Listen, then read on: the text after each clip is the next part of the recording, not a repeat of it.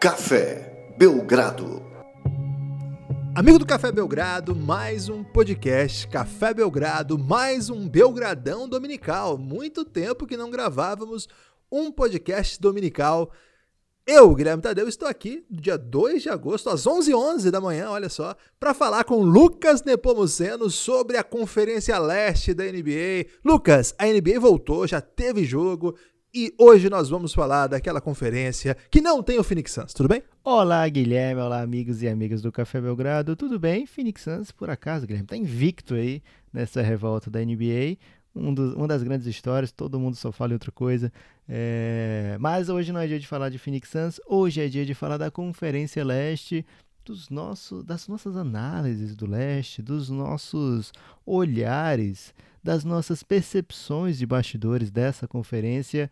Guilherme, muita coisa para falar, apesar de termos aqui um campeonato meio só esperar para ver o que acontece, né? Os sete times que estão na frente, né, estão meio lock nessas sete posições e o oitavo e o nono a gente só quer ver se vai ter play-in, o drama, né? Nenhum dos dois quer estar no play-in, ou pelo menos assim, nenhum dos dois tem grandes ambições na temporada. Mas, se os técnicos gostariam de participar, é, é interessante para a franquia chegar lá. Então, falaremos aí um pouco desses times também, Guilherme, que estão bem sofridos ali. Brooklyn Nets, Washington Wizards. O que esperar desses jogos? Mas lá em cima temos vários dos favoritos. Muitos, é, inclusive times bem interessantes. A gente está gravando isso algumas horas depois do Toronto Raptors ter vencido o, o Los Angeles Lakers, o que não é pouca coisa, e ainda mais do jeito que venceu. Uma vitória impressionante. Então a gente vai falar dessa vitória. Vamos falar do Toronto, do Bucks, do Celtics, grande equipe, do Sixers que perdeu para o Pacers. Segura aí, daqui a pouco a gente vai falar disso, da grande vitória do Miami Heat. Mas Lucas, antes de qualquer coisa, eu queria mandar um abraço para os torcedores do Cavs que são muitos, pro Hawks, que não, não são muitos, pro Pistons, que tem alguns, pro Knicks, que eu não conheço ninguém, quer dizer, conheço alguns amigos, Chicago Bulls, Charlotte Hornets, quase que eu falei New Orleans Hornets sem nenhum motivo, é porque é domingo de manhã, e que não estarão aqui nesse podcast. Um grande abraço, tudo de bom para vocês. É, não vamos falar do Coach Tibbs no Knicks, vai ter tempo para falar disso em outros momentos, quando alguma coisa tiver a ver com o Knicks fazer, é, fizer qualquer relevância, fizer qualquer sentido. Agora, vamos pra falar. Pra quem disse que não ia falar de Knicks, você falou uns oito vezes as palavras Knicks. O Washington Wizards e o Brooklyn Nets, Lucas, eles são das equipes que estão na bolha, aquelas certamente menos dotadas de talento, né? Para não dizer peba. Você teve no Wizards, lá na coletiva do Wizards, no Nets, nem a gente teve coragem de pedir. E olha que a gente gosta de qualquer coisa, Lucas. A gente é muito fã de NBA, mas no Nets a gente não ainda ousou vamos, ainda. Até, ainda vamos. Ainda vamos, é. Mas, de fato, os times não levam seus principais talentos. John Wall, Bradley Beal de um lado, Kyrie Irving, Kevin Durant, DeAndre Jordan de outro. Então, o que, que esses times têm, Lucas, para fazer na bolha? Dá para fazer qualquer barulho? Tem alguma expectativa em torno desses times aí? Então, Guilherme, expectativa de campanha longa não tem, mas é como o Scott Brooks falou, né? Conversei com o Scott Brooks, meu camarada, vou dizer assim. É, vou defender ele aqui, Guilherme, nesse podcast. Você já o atacou algumas vezes, mas agora eu sou um grande defensor dele, então se prepare. É, o seguinte, o Washington Wizards teve uma das temporadas mais atribuladas da NBA, né? mais turbulentas.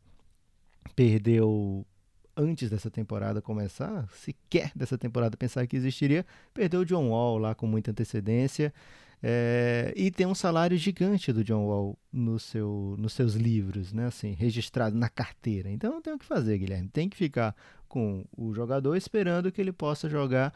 O Scott Brooks ele fala o seguinte, uma fala que eu achei bem interessante, Guilherme. Ele falou, é, tivemos, que eu perguntei para ele, né? Scott Brooks, brother, é, você tá aí a. a... Irmão!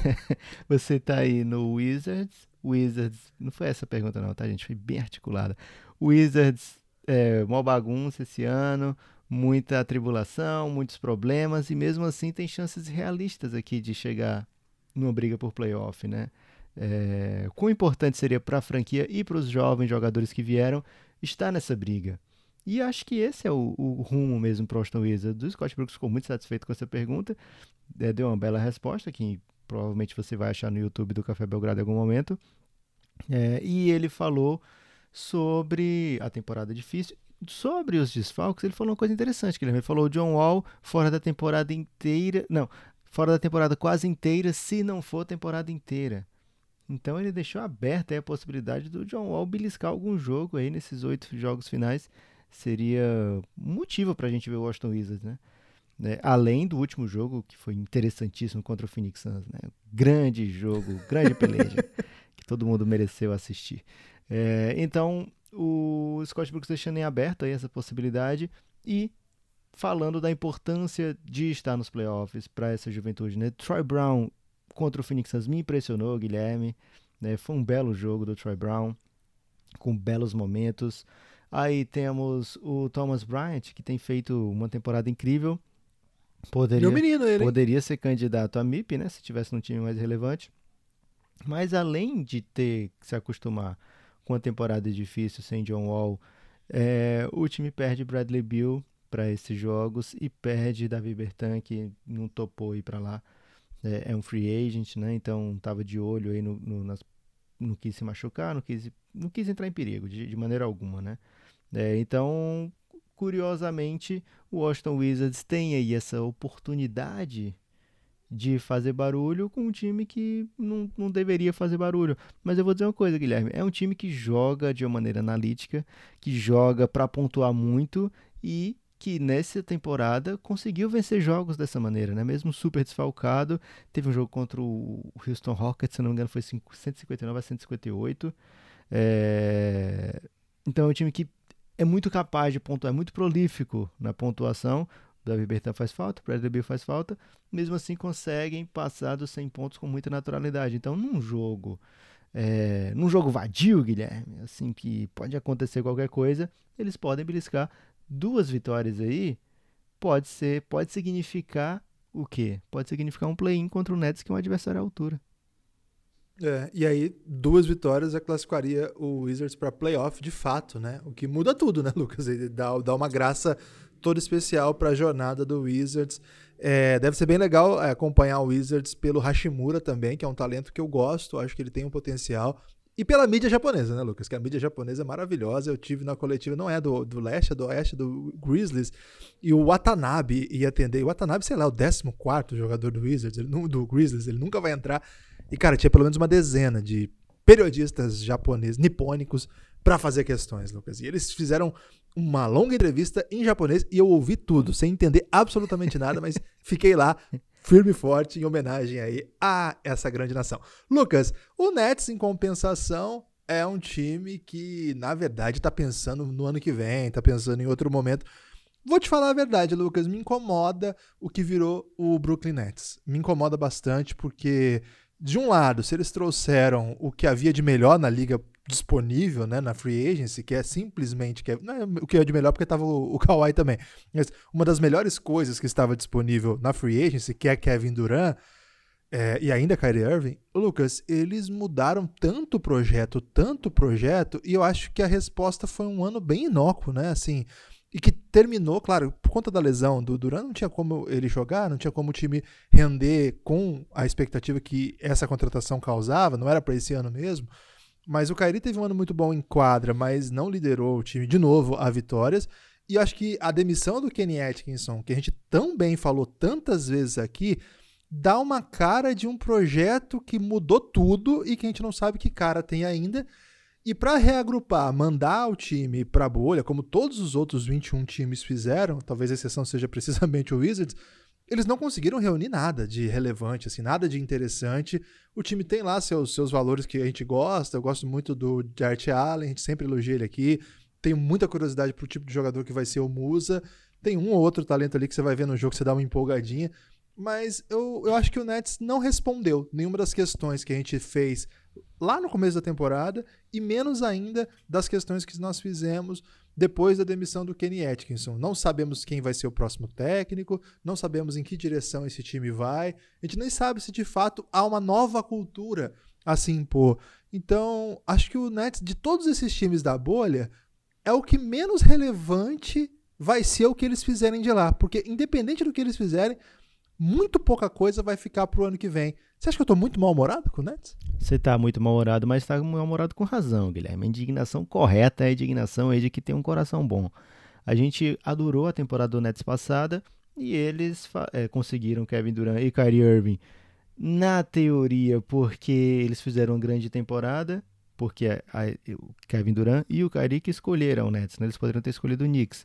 Inclusive, eles deveriam ter escolhido o Knicks, porque se eles queriam uma bagunça, Guilherme, já estava instalado lá no Knicks. tava pronto. Não tem é. sentido você perder um ano criando uma bagunça, podendo já chegar com a bagunça toda lá à sua disposição.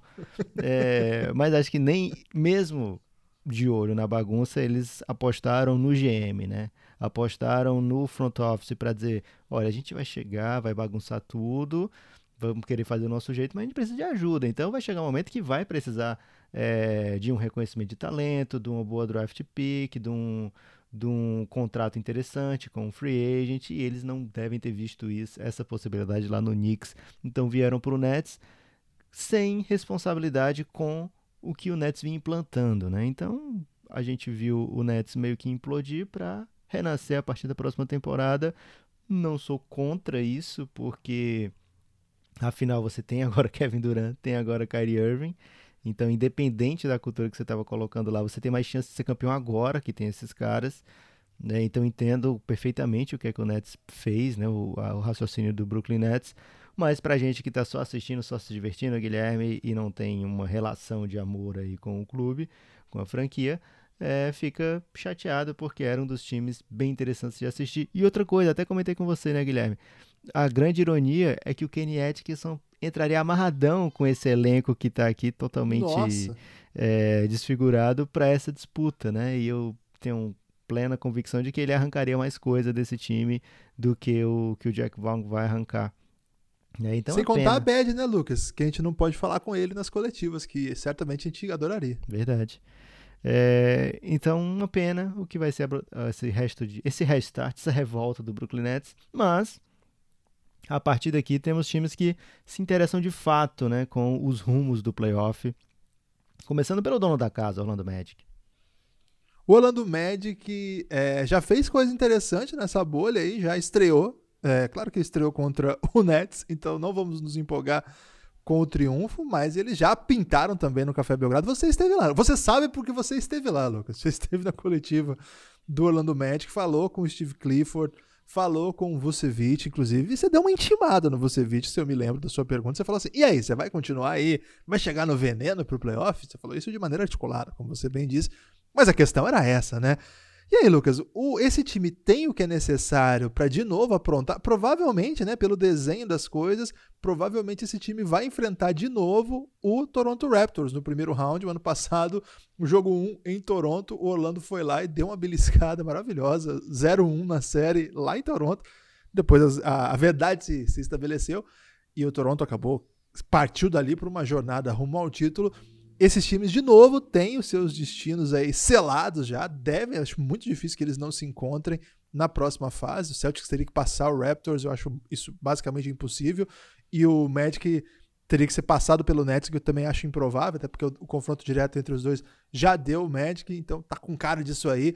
Mas e aí, Lucas? É, em toda a off-season, a gente conversou muito sobre isso, né? Sobre se o Magic estava satisfeito com esse negócio de ser o time a ser eliminado no primeiro round porque se fosse isso que eles quisessem, e isso é melhor mesmo do que nunca ir para playoff, é, eles estavam fazendo o caminho certo, né? Que era renovar com todo mundo, trazer todo mundo de volta. E eu sei que isso é um jeito que não é belgradão de pensar basquete, que é pensar as coisas assim, mecânicas, né? Ah, olha aí, vai renovar os caras, vai parar no primeiro round de novo. Parece um pensamento muito simplista, não é o tipo de análise que a gente gosta. Mas é o que vai acontecer, Lucas. Assim, Guilherme, eu vou até defender o Belgradão aqui não é o, o, tipo de análise que se, se, se, deve ser feita se, por exemplo, dentre esses jogadores do Magic, a gente tivesse visto. Olha só, vou lembrar aqui de um time que caía no primeiro round, que aliás não estava conseguindo entrar no playoff, depois caiu no primeiro round e depois veio muito forte, aquele Oklahoma City Thunder, né? É, lá atrás, ninguém, nenhum deles era MVP ainda, mas a gente via com muita claridade que Pode falar assim que via com muita claridade ou com muita clarividência? Ah, acho que clarividência é, seria o correto, mas o, o estilo Nepopop de organizar os pensamentos, Ele permite o claridade como se fosse uma imagem aí que vem um clarão e atravessa tudo. Ok. Então, eu ia trocar para clarividência porque eu gosto de usar a palavra que a gente usa pouco, né? Mas como você defendeu aí efusivamente claridade, vamos de claridade. A gente via com muita claridade que aquele Oklahoma City Thunder tinha mais coisa para conseguir na frente, não? Então você trazer de volta aquele grupo era ótimo para a franquia. Esse time do Magic é mais ou menos uma galera que já está no seu auge, né? Então, você está apostando, se você quer apostar em, em, jovens valores ali, você vai apostar em jovens valores que até hoje não tomaram as rédeas do time, né? Não são eles que, que vão tomar as decisões na hora, desse, é, na hora do, do, de finalizar o jogo, não são eles que vão arremessar a última bola, não são eles que vão é, no último quarto organizar a partida. Então, os jovens principais do Magic, é Jonathan Isaac, Markel Fultz, Mobamba, jogadores que ainda não chegaram para dominar esse time, né? Para dizer, opa, esse time aqui é meu, então eu vou aqui evoluir nesse ano e a gente vai evoluir junto. Ainda não, são peças complementares que no futuro podem sim ser jogadores mais relevantes do que são hoje, mas hoje o time é Vucevic, hoje o time é Terence Ross, hoje o time é Evan Fournier, hoje o time é Aaron Gordon, jogadores que já têm uma passagem, DJ Augustin, né, os jogadores já têm uma passagem grande pela NBA, já têm um, um, um jeito de jogar, já sabemos o seu potencial, e sabemos que é um time que não vai conseguir bater o Raptors em sete jogos, né? Então, é, o Orlando Magic vem para mais uma eliminação sim. O Steve Clifford quer o quê? Ele até falou com a gente do Café Belgrado. Ele quer a melhor defesa do, do Magic, que apareceu na primeira parte da temporada, na primeira metade da temporada, e ele quer essa nova vocação ofensiva que o Orlando Magic encontrou nos últimos jogos da temporada até agora. Só que ele quer isso tudo combinado. E ele disse que se tiver isso tudo, Guilherme, se tiver tipo é, água, fogo, é, terra, ar e coração, tudo isso junto ao mesmo tempo, eles podem formar o Capitão Planeta do Magic. E o Capitão Planeta do Magic, segundo o Steve Clifford, dá uma chance de competir. então, não é garantido nenhuma vitória aí mesmo que venha o Capitão Planeta.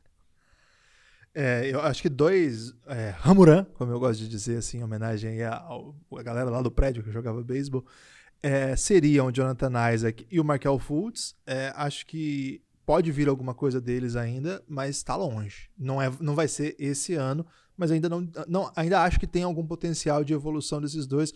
O Aaron Gordon, gosto Você muito, voltou para o bonde do? Não, nunca estive nesse bonde, na verdade, né? Mas é. Pelo menos eu animo. Com... Acho que pode ter alguma coisa, sabe, Lucas? Não dá pra desistir ainda, é muito novo, né? Mas é que assim, pra dizer que o Aaron Gordon, que eu sempre fui fã, acho que vai ser isso, né? Não vai ser. E é um bom jogador. Só não acho que é um jogador transcendental. Mas o outro etc. que eu citei aqui foi Mobamba, Guilherme, que você ignora solenemente. É, esse eu preciso ver com mais cuidado. Vou, vou prestar mais atenção, prometo. Lucas, agora vamos para seis times que de fato estão em outro nível, né? Em outro, outro escalão. E eu nem sei se estão todos no mesmo escalão. Meu palpite é que não, que na verdade tem vários escalões aqui que se intercalam e que se relacionam de maneira muito complexa. Lucas, na noite de ontem, o quinto e o sexto lugares, ontem sábado, estamos gravando dia 2, repito. Aliás, apoia o Café Belgrado, cafébelgrado.com.br. Nesta sexta-feira foi ao ar o episódio 2 da série The Next Dance, o episódio chama Inolvidável, sobre Luca Doncic. Ouça lá, vale a pena se você gosta do Café Belgrado, se você gosta do Luca Doncic, se você gosta de conteúdo. Se você gosta da palavra inolvidável. Se você gosta da palavra inolvidável. É, se você gosta de produção independente, de qualidade, ou se você não acha tanto. Se você gosta da sua mãe e do seu assim. pai. Vamos botar a coisa aqui que é mais, mais garantida da pessoa gostar, Guilherme. cafébelgrado.com.br, a partir de R$ reais você tem acesso a todo o conteúdo que a gente produz. se você gosta de basquete. É, aí, aí você vai se dar bem. cafébelgrado.com.br ou PicPay você gosta de ou bolo de rolo. Bolo de rolo é muito bom, é, gente. É, é muito bom. Aliás, é, se você conhece alguma empresa aí de bolo de rolo que poderia patrocinar o Café Belgrado por permuta, estamos muito disponíveis. Lucas, na noite desta, desse sábado, no Sport TV, o canal campeão, inclusive, Philadelphia 76ers e Indiana Pacers se enfrentaram no que eu considerei, é, Data Gibbons, o melhor jogo do sábado, um sábado que eu esperava bastante, que foi bem frustrante. É, mas esse jogo foi bem intrigante, bem legal. Teve como protagonista o Phoenix Suns, curiosamente. O Suns aparece mais uma vez aqui no episódio, porque o craque do jogo, que fez 53 pontos, veio de graça. Do, de graça não, veio por cash considerations não, draft. Não, não, não. Já falei aqui, já denunciei isso aqui desde o dia da troca, né? Não foi só isso. O Phoenix Suns deu a escolha 32, deu o TJ Warren E Os Suns pagou pra eles levarem o Warren. isso. E recebeu uma Ok. grana, mas principalmente, né, o- o- a menina dos olhos do Phoenix Suns recebeu stories do Pacers falando que a organização do Phoenix Suns é muito boa. Exatamente. É, o TJ Warren acabou com o jogo. O Pacers venceu sem Sabonis, sem Malcolm Brogdon. Uma vitória bem impressionante contra um Sixers que tá penando pra se encontrar, Lucas. É, E aí, é, no final das contas, o Sixers voltou é, da paralisação tão estranho quanto estava antes? Estive no Sixers, Guilherme, falei com o Brett Brown. Caramba, você está em todas. É... Eu tive nesses três até agora, né, que a gente falou. Você tá, você tá chinelando a Conferência Leste, Guilherme, tô percebendo isso. Não, Pacers eu estive lá, sei porque estive lá. É, então, o, o Sixers tem problemas sérios na sua estrutura, porque os Sixers abraçam um projeto de, proje é, de processo lá atrás e vai acumulando assets, né, acumulando é, ativos, com essa visão muito de esses, esses jogadores são bens da franquia e eu devo utilizá-los e, e trocá-los e devo é, ver se são funcionais ou não a partir disso. Então, de uma maneira muito mecânica e pouco emotiva, o, o Sixers tomou conta ali desse elenco por um bom tempo. É, então, trocando jogadores que pareciam importantes, como o Michael Carter Williams tinha acabado de ser o novato do ano, é, sempre primando por escolhas de segunda rodada, que são muito baratas, e pela chance de conseguir um big ticket, né, como o Joel Embiid, como o Ben Simmons, como que eles imaginavam que seria Jolie Okafor, Nellis Noel. né, então, eles tiveram essa identidade por um tempo, é, lógico, né? Os jogadores eram bem tratados. Todo o Embiid, por exemplo, adora o Sixers. Ele teve durante todo o processo, mas a, assim, a percepção de, da NBA como um todo é que eles eram descartáveis de acordo com a necessidade, né? Então era muito fácil você mimar, paparicar o Embiid, mas daqui a pouco trocar um jogador que você não estava muito afim de pagar por ele, né? Então é, não contratava nenhum free agent, etc o Sixers chegou em certo momento e desistiu disso aí tudo e veio agora, não, agora a gente quer vencer, a gente precisa vencer, vai fazer o possível para vencer, vamos gastar dinheiro também, é, vamos investir. E aí o Sixers foi mudando de acordo com a música que tá tocando, Guilherme. Se tá tocando um jazz, eles fazem lá uma dancinha assim, meio é, de sapateado, e aí depois toca um, um Bom, hein? toca um forró, eles já partem ali pra, pra algo mais agressivo. Aí depois vem uma música lenta, eles já vão dançar abraçadinhos. Então, é, o time foi experimentando, né? Não, Se tiver funk, Lucas. jogando. Se tiver funk, é quebra tudo, Guilherme. É, o, o Sixers foi jogando como se tivesse num, sei lá, num 2K, né? Num, num simulador. Ah, vamos pegar aqui o Jimmy Butler. Não, vamos trocar, vamos pegar agora o Tobias Harris. Não, agora a gente vai fazer tal coisa. Não, agora a gente vai trocar essas escolhas aqui porque isso aqui vai ser legal. Vamos trocar o Jason Tate para pegar o Markel Fultz. É, então, o Sixers foi é, montando o, o seu time de maneira atabalhoada. É bom que se diga isso, né? Mas com muito vigor para ser campeão, né? Então, ah, vamos pagar 120 milhões no Al Horford? Vamos, cara. O cara defende muito. O cara atrapalha o Embiid todo ano. Por que, que não vai dar certo? É, então, o Sixers foi optou por esse caminho. Não é surpresa para ninguém que o time tem dificuldades sérias de chemistry, ou seja, a química do time lá, né? O, o relacionamento dos jogadores não é o ideal. Embiid e Simmons não são brothers. Normalmente isso ajuda quando as suas duas estrelas são companheiras, né? Fazem coisas além da quadra. É, no caso, eles não são e o Sixers aceita isso numa boa, sabe que não dá para obrigar eles a serem amigos. Até começam, né? No começo lá da, da, do processo, os Sixers parece que vai ser muito unido, né? Essa galera, eles vão visitar o Dario Saric num jogo, né? Os principais jogadores dos Sixers daquela época, Michael Carter Williams, Joel Embiid, é, acho que o Noah tava, fizeram um bonde lá e vão assistir um jogo do Dario Saric lá na, na Europa. Esse é o problema. Muito contato, Lucas. Aí viajar junto estraga a amizade. Mas eles foram trocados, ficou, ficou só Embiid dessa galera, né? É, então, parecia que o processo ia rolar numa camaradagem, mas tanto o processo foi para outro lado como o Sixers foi para outro lado, e agora tem um elenco estranho que não se gosta e que não funciona muito bem em quadra, e que o Brett Brown tá super perdido. Nos três jogos do, de preparação, você viu o Raulzinho em quadra, Guilherme? Não, não vi. De repente Inclusive, ele é... não vi em lugar nenhum. Só nos programas brasileiros aí que adoram uma patriotada e botam um Raulzinho pra falar, Lucas. De repente ele é peça fundamental no jogo, né? Contra o, o Indiana Pacers. É, sendo. Jogou não, minutos relevantes, é. Sim, vamos colocar aqui o, o, o, o Simmons na 4, ou então o Simmons na 3, etc. Vamos jogar com um armador aqui de ofício, né? Vamos para ver se isso dá um, uma ajeitada nessa passada. Daí então não, não dá para saber muito bem o plano do Brett Brown. Parece que, assim como a, a, a, direção do Sixers, ele vai improvisando lá de acordo com o que tá rolando. É, é um time que tem talento, tanto é que teve chance de vencer o jogo. Daí que vai 40 a 20 do Embiid. Vai ter chance de fazer barulho nos playoffs, mas é um time que tá gritando por um processo, Guilherme. É um time que, em certo momento, eles vão ah, perceber: não. caramba, não deu certo. E qual é o drama, né? O processo primava pela flexibilidade. O Sixers atual tiraram das mãos do Rink, colocaram nas mãos agora do Elton Brand, né? Primeiro pelo cara que fazia fake, agora na mão do Elton Brand. É um time que era flexível até certo ponto e agora abraçou, né? Salário gigante para o Hofford, salário gigante para o Tobias Harris, Embiid e Simmons também extensões enormes, é esse o time que tem, é com isso que eles têm que trabalhar. É um ótimo core, apesar do, do se esquecesse o cap, estava maravilhoso assim ter esses quatro jogadores, mas agora vai ser difícil, Guilherme, para montar algo diferente disso, né? E, e vão tentar ganhar com isso que tem muito talento. Então, a aposta, a próxima grande mudança deve sim ser o técnico.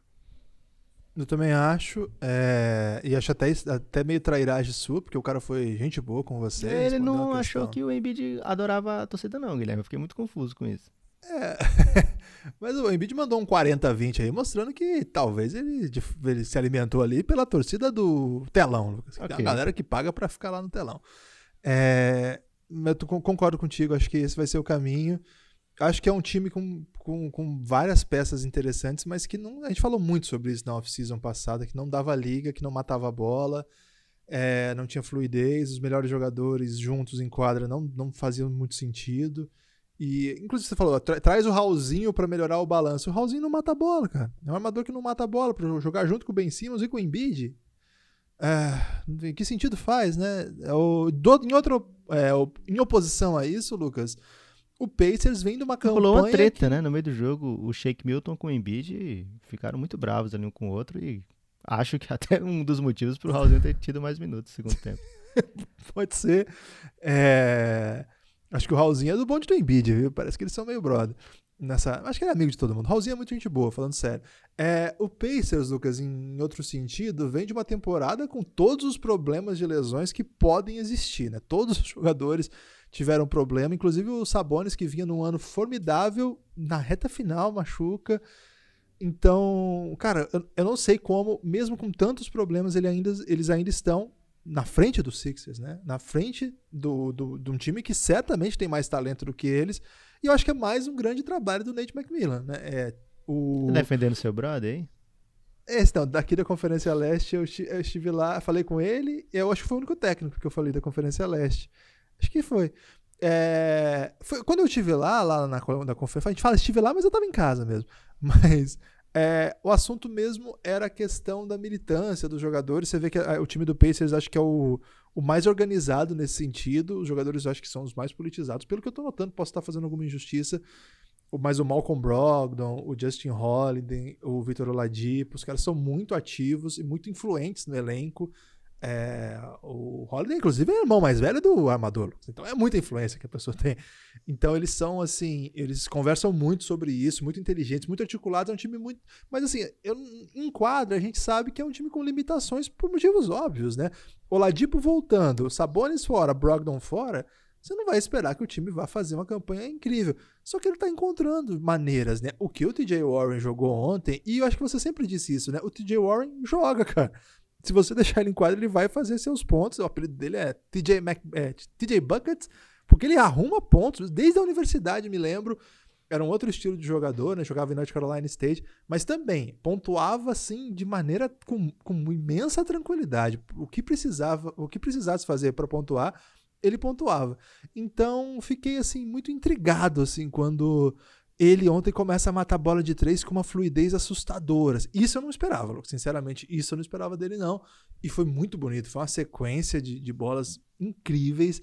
Acho que é um time que encontrou o Aaron Holiday para rotação e o menino é incrível. O menino, jogo após jogo, tá provando seu talento. Protegido do Acho Café ontem- Belgrado, né, Guilherme? Como é que pode? É mais seu do que meu, né, Lucas? O Aaron Holiday. Acho que você, tem mais é, você tem mais carinho por ele do que eu há muito tempo. O, o time ontem encontrou problemas, né? Só tinha um pivô de rotação. Tem o TJ Leaf também que mata a bola, mas jogou pouco tempo. E o Miles Turner estava com problema de falta. é, e acho que até por situação de jogo, o, o Macmillan preferiu ficar com, com outros jogadores, o que impõe novidades táticas, porque um time como o Philadelphia fica muito perdido. Claro que isso explica o 40-20 do Embiid, mas também explica a derrota do Philadelphia, uma derrota assim que foi até assim, o jogo foi equilibrado, mas pareceu o tempo todo que o Pacers saberia como vencer. E eu acho que esse time tem marchas, muitas, muitas marchas, Lucas, que a gente não conhece ainda. No momento decisivo do jogo, por exemplo, o Oladipo fez um game winner. Não foi um game winner, não foi nem um game winner, nem uma dagger, mas foi uma bola super clutch, que super decisiva, que encaminhou assim o momento decisivo, o momento final do jogo ali. O time tem muitas opções, até acho que até por conta dessa situação do time fez com que o Aaron Holiday chamasse mais responsabilidade, faz com que o TJ Warren agora seja o cestinha da bolha, né? O cara que mais fez pontos numa partida na bolha, e o Harden tá demais, hein? daqui a pouco o Harden passa ele. Então, Cara, é um time que tá dando seu jeito, é muito competitivo, defensivamente tem um nível assustador, né? Você faz um, você vai fazer uma linha ali nos playoffs com o Ladipo, com o Brogdon, é, com o Miles Turner, que é um excepcional defensor, completa ali com o Justin Holiday, que tem braços muito longos, né? Muito interessante nesse, nesse aspecto do jogo. Cara, esse time tem algumas coisas que a gente não viu nunca, porque eles não tiveram a possibilidade de mostrar ainda para nós. Então, eu não colocaria o Pacers fora do alto nível dessa conferência ainda. Mas que Pacers que é esse? Nem eu, nem você, nem ninguém viu, porque é um time que está tá sendo obrigado a se remodelar continuamente, Lucas. Guilherme, perfeito sua colocação do Pacers, não vou adicionar nada, apenas sobre o TJ Warren, só um adendozinho aqui, né?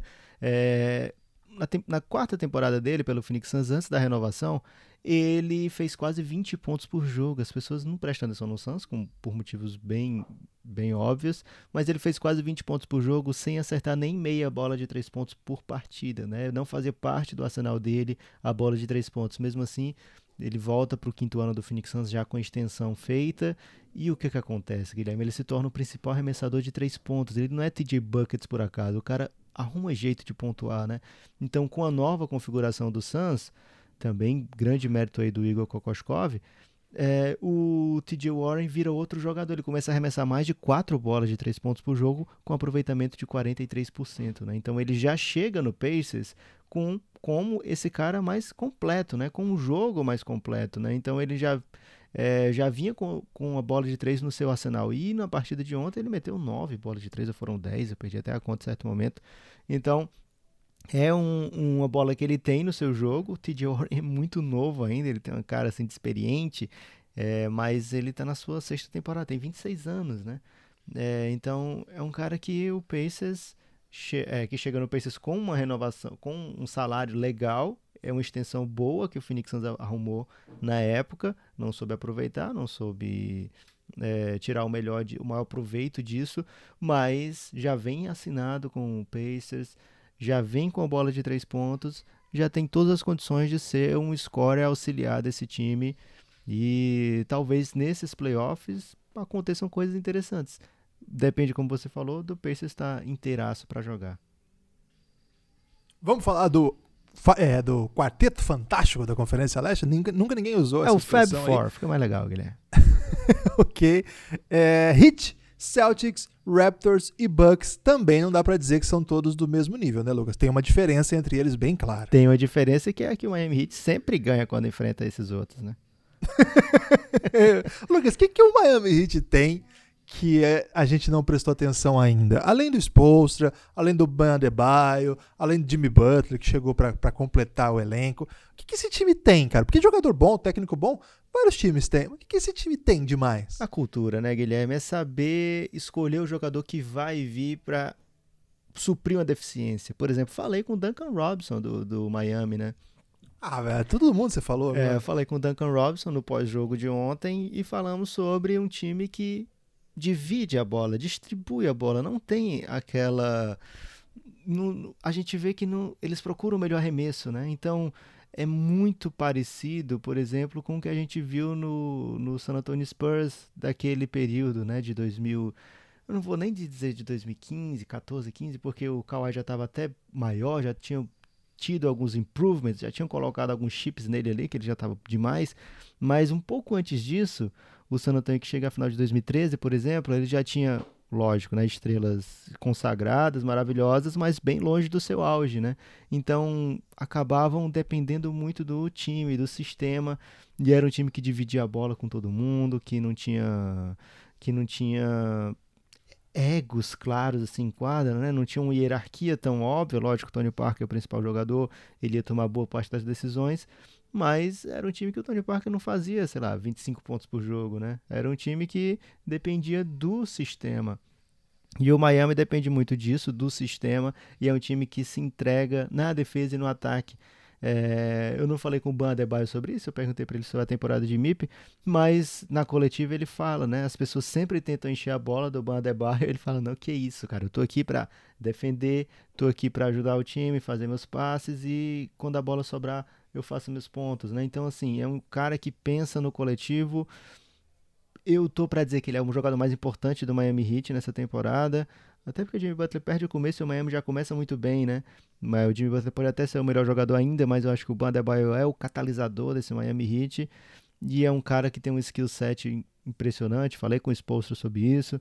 Falei sobre é, esse estilo né, do, do, do, Miami Heat. Ele fala que o Bandebaio tem um skill set impressionante, né? um, um grupo de qualidades que permitem com que o ataque do Heat sempre passa por ele. E antes do jogo contra o, o, foi contra o Jazz, né, que o que o Pacers, que o Heat venceu? Não, Nuggets. Antes do jogo contra o Nuggets, eu perguntei pro Spolstra o seguinte: se o time tinha ambições do ponto de vista é, de, de do standing, né? Porque o Heat está em quarto, estava bem pertinho do Pacers ainda, é, mas está tá em quarto e a gente sabe que o quarto vai enfrentar o Bucks na segunda rodada, né? Se passando, ele pega o Bucks.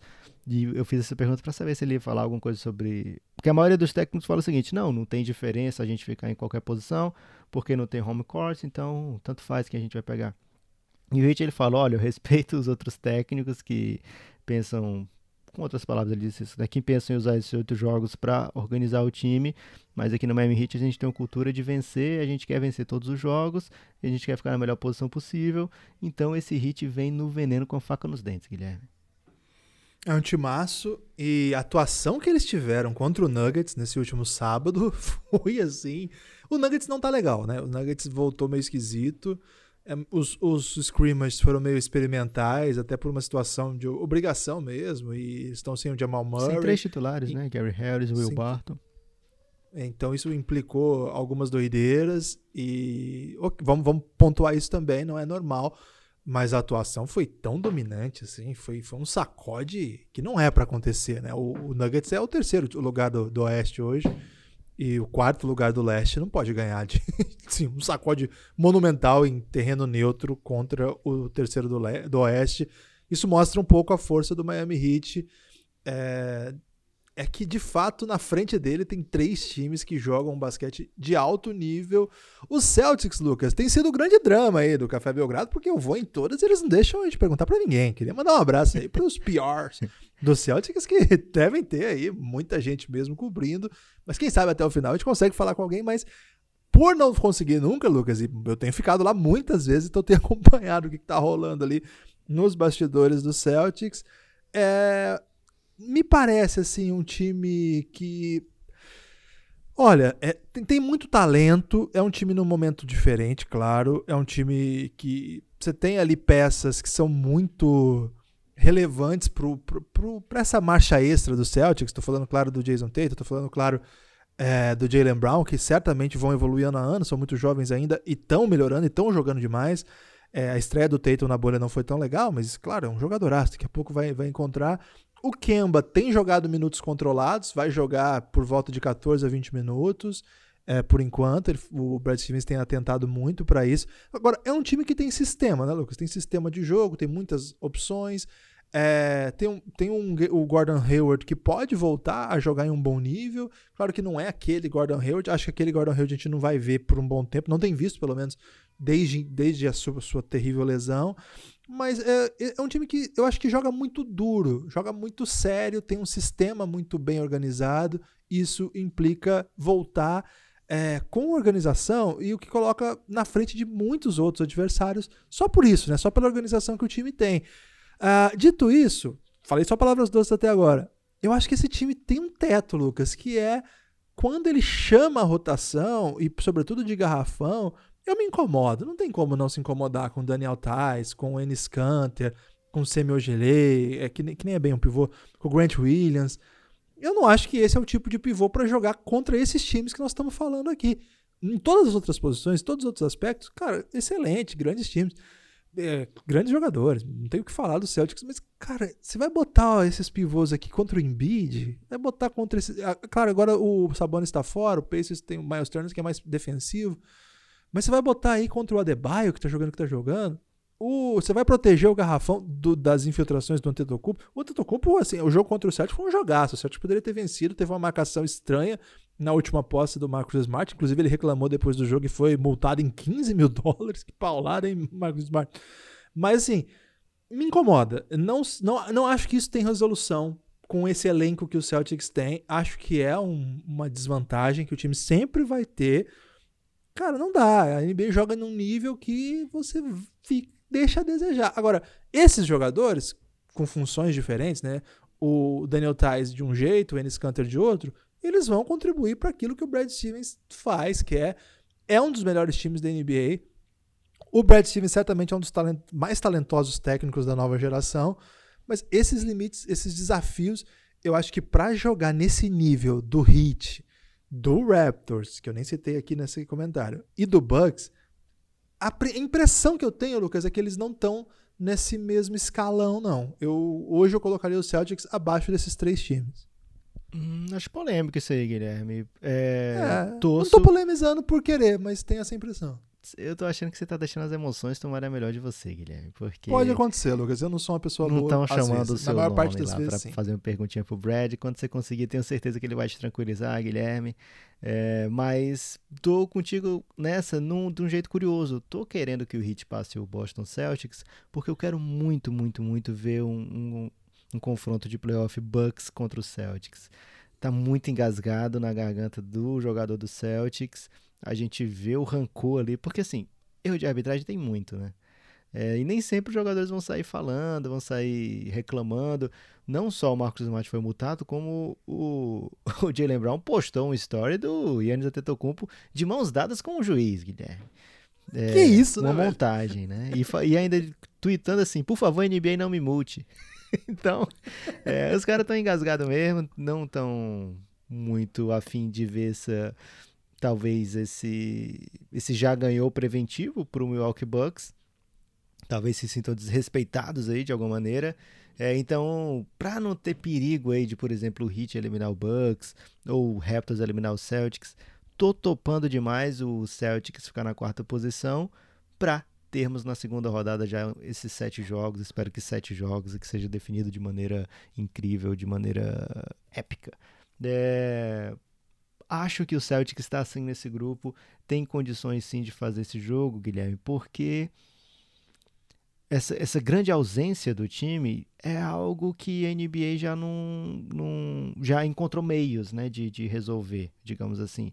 Então não tem um grande pivô, tem alternativas para jogar, né? tem alternativas para punir o adversário por estar tá jogando com esse pivô fixo lá, né? Então eu vou colocar um jogador para espaçar mais a quadra aqui, vou tirar o, o Embiid de, de, de lá de dentro, vou tirar o Adebayo lá de dentro.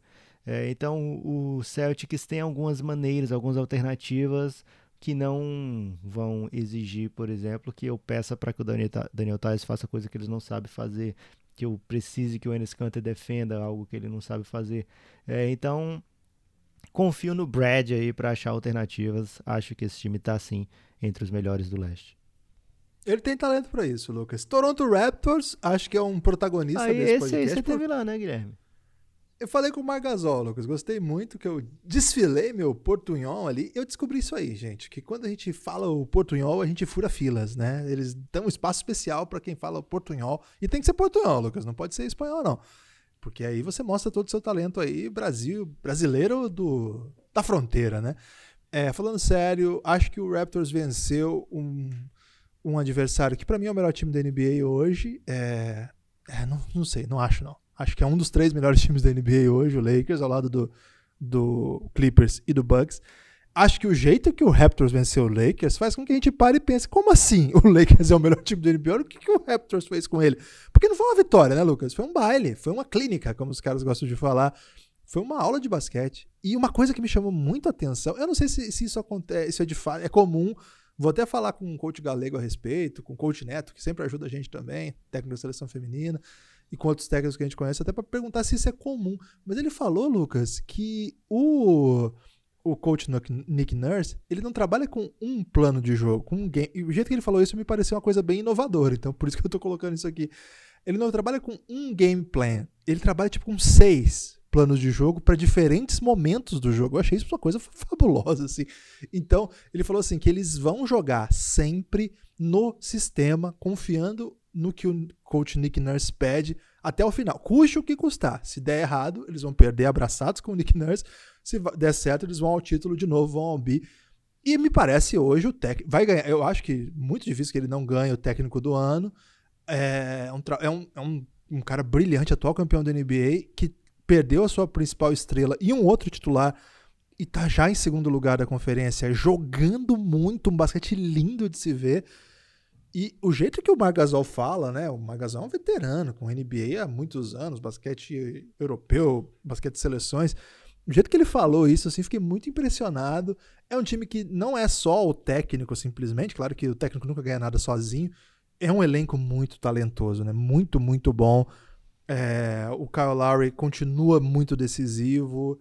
É, Fred Van Vliet também muito decisivo, momentos decisivos ele joga muito. E aí você tem Pascal Siakam, que hoje para mim é uma estrela da NBA. Eu acho que ele tem que ser é, All NBA. Acho, não tem como o Pas- Pascal Siakam não ser All NBA esse ano.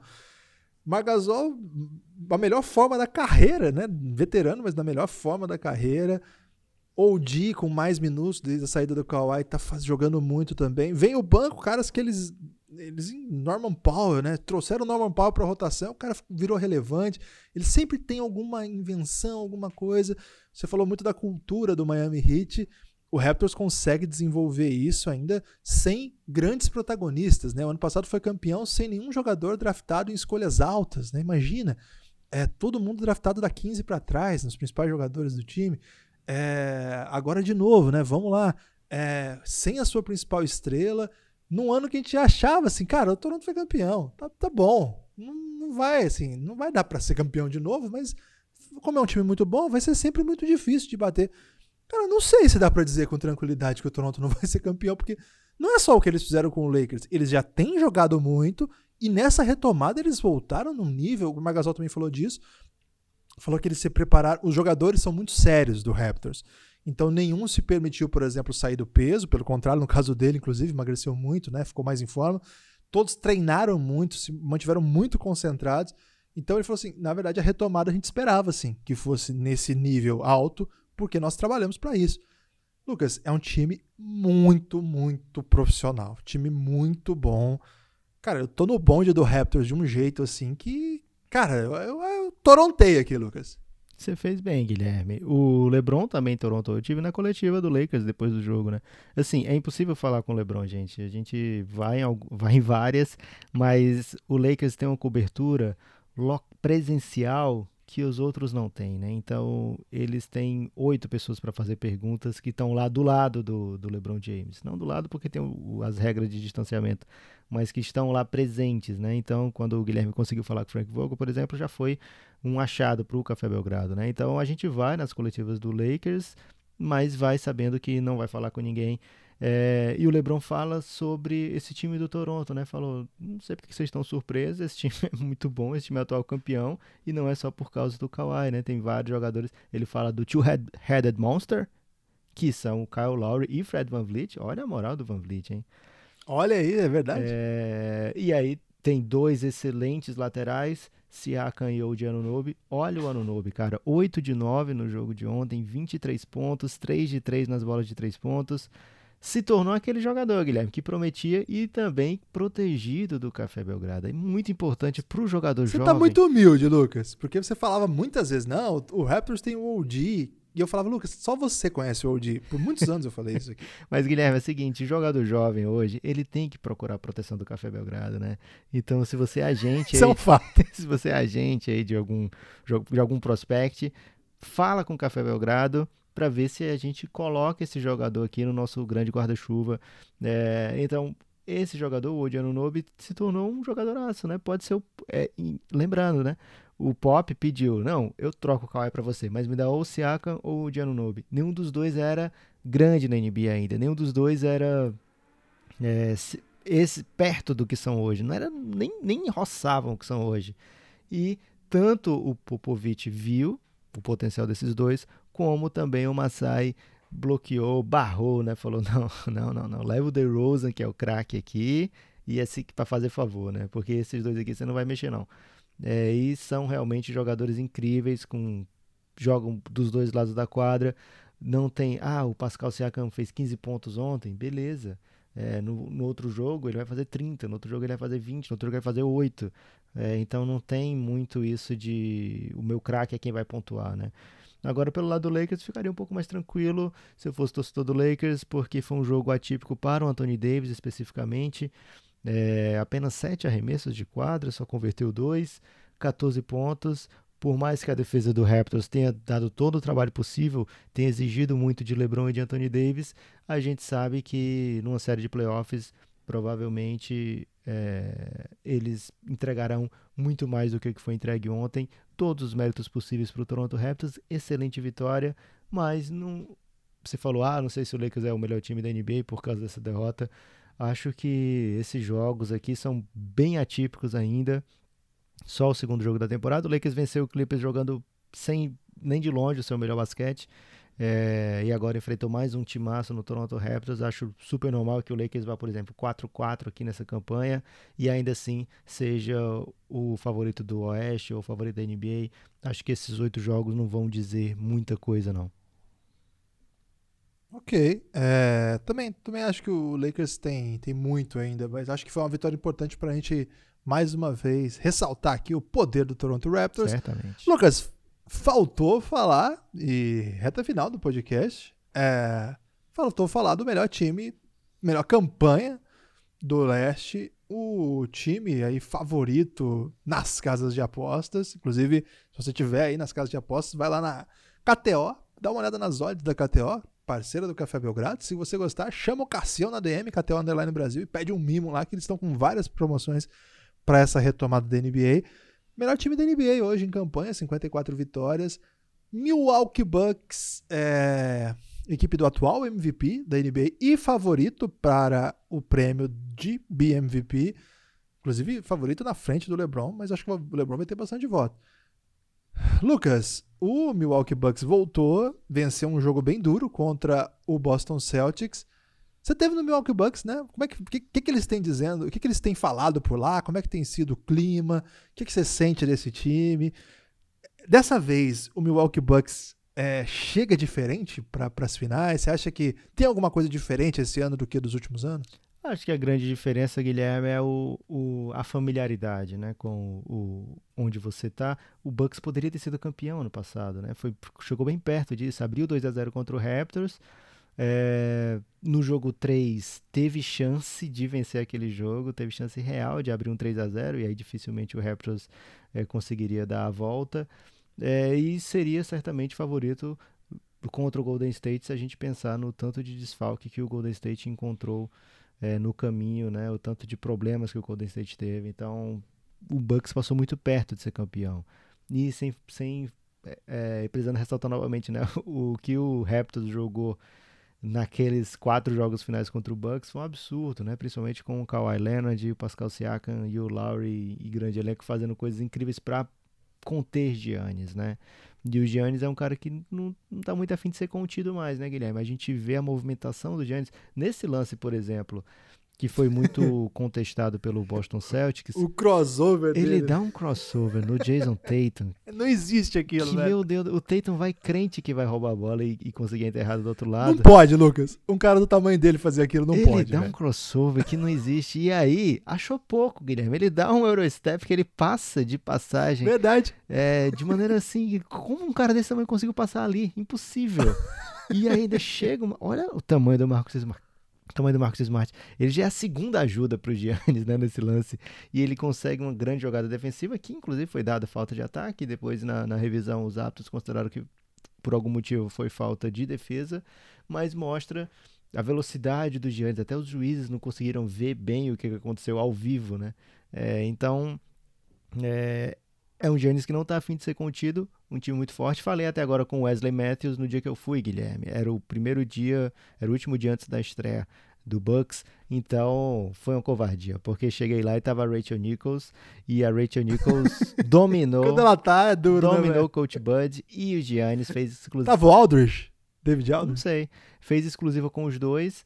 E enquanto isso, o Wesley Matthews ficou respondendo as perguntas de todo mundo que estava na conferência, né? O Wesley Matthews respondeu umas 15 perguntas e respondeu de maneira bela, né? Ele tem um, a- o papo com o Café Belgrado ficou bem interessante, a gente vai colocar no YouTube em algum momento.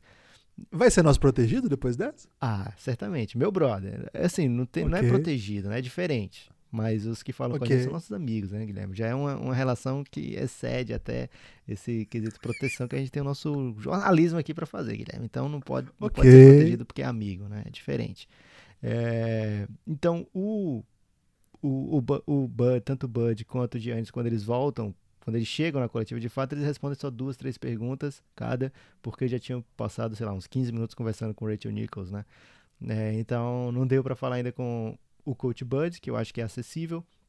Devemos falar com ele em algum momento. É, mas é um time muito forte. Acho que a, a grande força, a diferença de um ano para o outro, até acho que o, o elenco enfraqueceu de a gente pensar que perderam o Malcolm Brogdon, né? É, mas, de maneira geral, o time é mais forte. O time se fortaleceu tanto com a evolução dos jogadores, como a evolução do sistema dentro de um elenco. Esse é aquele time que, ao contrário do Magic, pode repetir o time que vai vir mais forte. É, vai, vai fazer mais sentido eu trazer esse time de novo do que eu tentar mudar alguma coisa. É, e algo interessante, né, que o Giannis comenta na coletiva, eles têm a opção de fazer agora, então treinaram bastante uma zona com ele no topo e um dos irmãos Lopes atrás. Ele disse que ninguém vai pontuar no garrafão, Guilherme. Quando eles estiverem fazendo essa zona aí com ele lá na frente, ele consegue conter todas as infiltrações e as que não conseguirem conter, vai ter um dos irmãos Lopes lá dando aquele suporte.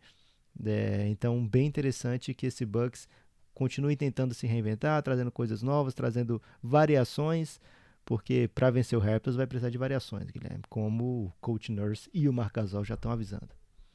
Lucas, o Chris Middleton é um All-NBA pra você? 21 pontos por jogo no melhor time da NBA? Dependendo da temporada, poderia ser um NBA, mas a NBA a gente tem para essa posição aí dele, já fica gente gigante de fora, né? Porque se você lembrar, vai que ter que entre os botar seis melhores. Você é. vai ter que botar LeBron, vai ter que botar Kawhi, vai ter que botar Yannis, vai ter que botar eh, Paul George, vai ter que botar, sei lá, Jason Tatum, vai ter que botar Devin Booker. Eh, você tem vários jogadores aí para você colocar e você vai ter que tirar alguém, né? Esse ano não teve o Kevin Durant, mas aí, ah, mas tem o Tatum, tem o Siakam. Então quem é que você tira para colocar? Tem o Jimmy Butler. Eh, então quem é que você vai falar, não, realmente o, o Chris Middleton merece estar entre os seis dessa posição aqui. Acho muito improvável, Guilherme, mas nunca, isso não, não tira o, o valor do Chris Middleton, não. É um jogador incrível, excepcional, é, defensivamente e ofensivamente muito importante para esse sistema do Milwaukee Bucks, mas é porque tem gente melhor. 21 pontos, 6 rebotes, 4 assistências, 41% de bola de 3, chutando quase 6 bolas por jogo, no melhor time da NBA. Sim, e quando o Yannis pesado, não tá, né? é bom lembrar, né? Tem jogo que ele mete 50 pontos se o Yannis não tiver. Ele é, brabo, Então velho. ele carrega É. mesmo. E, e eu tô, Carrega. tô com o Bucks quando o Bucks mete o salário máximo no Chris Middleton, Você não, Verdade. você não tem como perder esse jogador. Não é, não é o Sixers dando salário máximo no Tobias Harris, é outra coisa aqui, né? Você tem que manter o Yannis, tem que feliz da vida, vencendo, e você para isso você tem que pagar. É, e é, é um dos favoritos da NBA, tem que fazer isso mesmo e bola para frente. É isso, falamos de todas as equipes disputando, todas as equipes que estão na bolha, né? Do, da Conferência Leste. Já fizemos um podcast sobre a Conferência Oeste. Se você não ouv- ouviu ainda, volte aí no feed, tá aí disponível. Se você gosta dos nossos podcasts, você pode ter acesso a muito mais conteúdo do que esse que a gente produz aqui. A gente produz bastante conteúdo também para quem apoia o Café Belgrado. É uma espécie de recompensa, porque é uma plataforma de financiamento coletivo que faz com que o Café Belgrado exista. Então, eu convido vocês mais uma vez para apoiar o Café Belgrado. É um apoio que você recebe muito podcast. Então, cafébelgrado.com.br ou pelo PicPay a partir de 9 reais. Se você quiser fazer parte do nosso Telegram, onde a gente fica conversando sobre a rodada. Agora rodada o dia inteiro, então tem sempre assunto de basquete. Tem o nosso grupo no Telegram, é a partir de 20, para só ouvir os podcasts, a partir de 9 tem outros planos, você pode entrar lá para saber melhor como andam as coisas. Tem nosso YouTube também, né, Lucas? Nosso YouTube tá, ele é bem modesto ainda, mas a gente tem subido lá esses conteúdos. O principal motivo da gente estar fazendo isso é para produzir conteúdo, tomar contato com as melhores histórias, estar tá mais preparado para os podcasts. A gente não está fazendo isso por conta do YouTube, mas o resultado final do nosso trabalho tem ido lá bruto, né? Resultado bem bruto. É, por enquanto legendado, né, Lucas? Vai ter uma hora que não vai ter tempo para botar legenda em tudo, não. Mas assim, a gente está conseguindo legendar o que a gente acha interessante para subir. É, tá lá no nosso Café Belgrado, se você Por exemplo, Guilherme, falei com o Jokic e não vou legendar não, não gostei do resultado. O Jokic estava muito triste por ter perdido a partida. Né? Então esse conteúdo a gente não vai aproveitar no YouTube, né? Mas certamente traz uma cancha aqui para o podcast. Então o que a gente está é fazendo isso. lá, a gente é pró o Belgradão e a gente divide alguma parte, né, a melhor parte com vocês e desde que permita a nossa pouca sapiência com vídeos em geral, né? Então a gente faz o possível para legendar lá e, e é o que a gente consegue fazer. Recebemos alguns toques de brothers aí, com certeza de pessoas bem intencionadas, querendo que a gente melhore o nosso conteúdo, mas dificilmente a gente vai conseguir. Então aproveitem aí. Essa sequência foi maravilhosa. Aproveitem o, o que temos, né? Que podemos oferecer, que certamente é interessante, né? É, é isso que tem pra hoje, a gente é em dois, a gente não vai continuar, a gente, tipo, não vai aumentar, é, a gente, é, somos nós dois mesmo. Então é isso que a gente é capaz aí de produzir e estamos tentando, estamos tentando melhorar sempre. Se você puder assistir lá os vídeos que a gente está colocando no YouTube, dá um like lá, comentar, ajuda sempre. É, a gente não sabe se ajuda o suficiente também, né, Lucas? Porque tem esse negócio aí que vai, você tem que atingir um número de horas para você começar a arrecadar, mas aí você arrecada dois centavos por hora, aí a gente vai ficar muito rico com dois dólares, Lucas. Aí a nossa meta é ganhar esses dois dólares. A ideia é o dólar chegar a 800 reais. É isso. Se puder lá. A gente tá subindo também as, as Belgra Lives, né? Subia do Galego e a do Caio Gaspareto. Nos próximos dias devem ter outras. Se você não viu ainda, veja, é bem legal, viu? Tivemos assuntos bem interessantes. É, falamos bastante de basquete. Então, quem gosta aí do Café Belgrado vai gostar das lives também. Estão disponíveis no YouTube. E é isso. Siga, compartilha. Estamos no Twitter, estamos no Instagram. E estaremos aqui, Lucas, gravando muitos podcasts. Você tem destaque final? Apenas um forte abraço no coração de cada um. O meu destaque final é: fiquem atentos aos inúmeros jogos que todas as TVs brasileiras estão transmitindo. São muitos, né? Todas que eu digo, e a Sport TV, ESPN e Band. É, a Band tem começado sempre com o jogo em andamento. Oh, que coisa esquisita, né, cara? Que coisa inacreditável. Um abraço aí para os nossos amigos da Band, mas vamos repensar esse aspecto aí. Porque NBA é coisa grande, gente. Não vamos perder um período, não, que isso é coisa séria. É, e fiquem atentos, porque tem muito jogo rolando. Então vem bastante conteúdo mesmo. E NBA é maravilhosa. A gente está muito feliz de poder falar de basquete em quadra de novo. Esses dois podcasts foram para dar esse, esse mapa aí do que foi a temporada até agora e para retomada, né? Do, do que, que nós temos, qual A o estado de partida.